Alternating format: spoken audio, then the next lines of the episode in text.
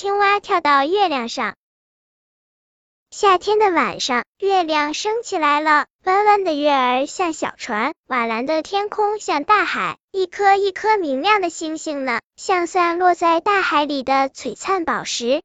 池塘里住着许多青蛙，有些围在一起咕呱呱开辩论会，有些在岸边比赛跳水。青蛙跳跳坐在荷叶上乘凉，抬头看见了天上的月亮，心想。多好的一条小船啊！我要把它弄下来，放进我们的池塘里。嘣，青蛙跳跳跳起来。嘣嘣嘣，青蛙跳跳一下一下朝天上跳，越跳越高。嘣，青蛙跳跳跳到了月亮上。月亮上有一棵桂花树，桂花树下坐着一只玉兔，玉兔用一根小石杵在小石臼里捣药。嘣哒一声，一只绿皮青蛙突然出现在玉兔面前。把玉兔吓了一跳，看到玉兔，青蛙跳跳也吓了一跳。他瞪着鼓鼓的眼睛看着玉兔，说：“你好，我是青蛙跳跳，这船是你的吗？我以为这是一条没有人要的船呢，我想把它弄到我们的池塘里去。”玉兔说：“这不是船，是嫦娥姐姐的月亮宫殿。嫦娥姐姐是神仙，她能把月亮变成小船，也能把月亮变成大银盘。月亮宫殿是嫦娥姐姐的，也是全世界的。全世界只有一个月亮，你可不能把它弄到你们的池塘里去。如果你喜欢，我们把月亮的影子送给你，你可以把月亮的影子留在你们的池塘里。”听了玉兔的建议。青蛙跳跳很高兴，当然了，不能独自占有月亮，能留下月亮的影子也不错啊。扑通，青蛙跳跳从月亮上跳回池塘里，溅起一朵巨大的浪花。这扑通一声巨响，把在池塘里开辩论会和比赛跳水的青蛙们吓了一跳。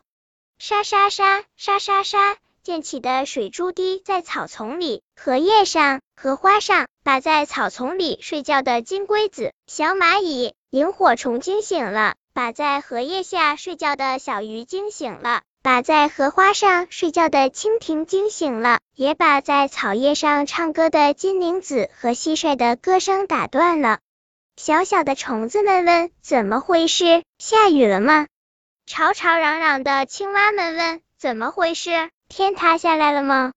青蛙跳跳站在荷叶上，对大家说：“安静，大家请安静，我有重要的事情宣布。”青蛙们不咕呱呱叫了，金铃子不唱歌了，蟋蟀也不搓琴弦了，大家伸长脖子，踮起脚尖，看着青蛙跳跳，侧耳细听他要宣布什么重要消息。嫦娥姐姐和玉兔把月亮的影子送给我们了，青蛙跳跳大声宣布。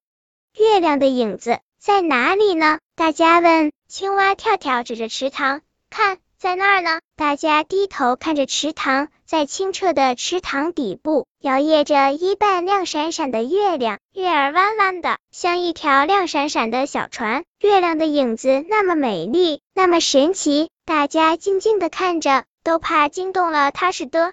热闹的池塘安静下来了，只有微微的晚风吹动池面，荡起涟漪，摇晃着池面的月光，像变魔术似的，将它们变成无数条游动的小银鱼。本篇故事就到这里，点击屏幕右上方订阅，关注主播，每日更新，不见不散。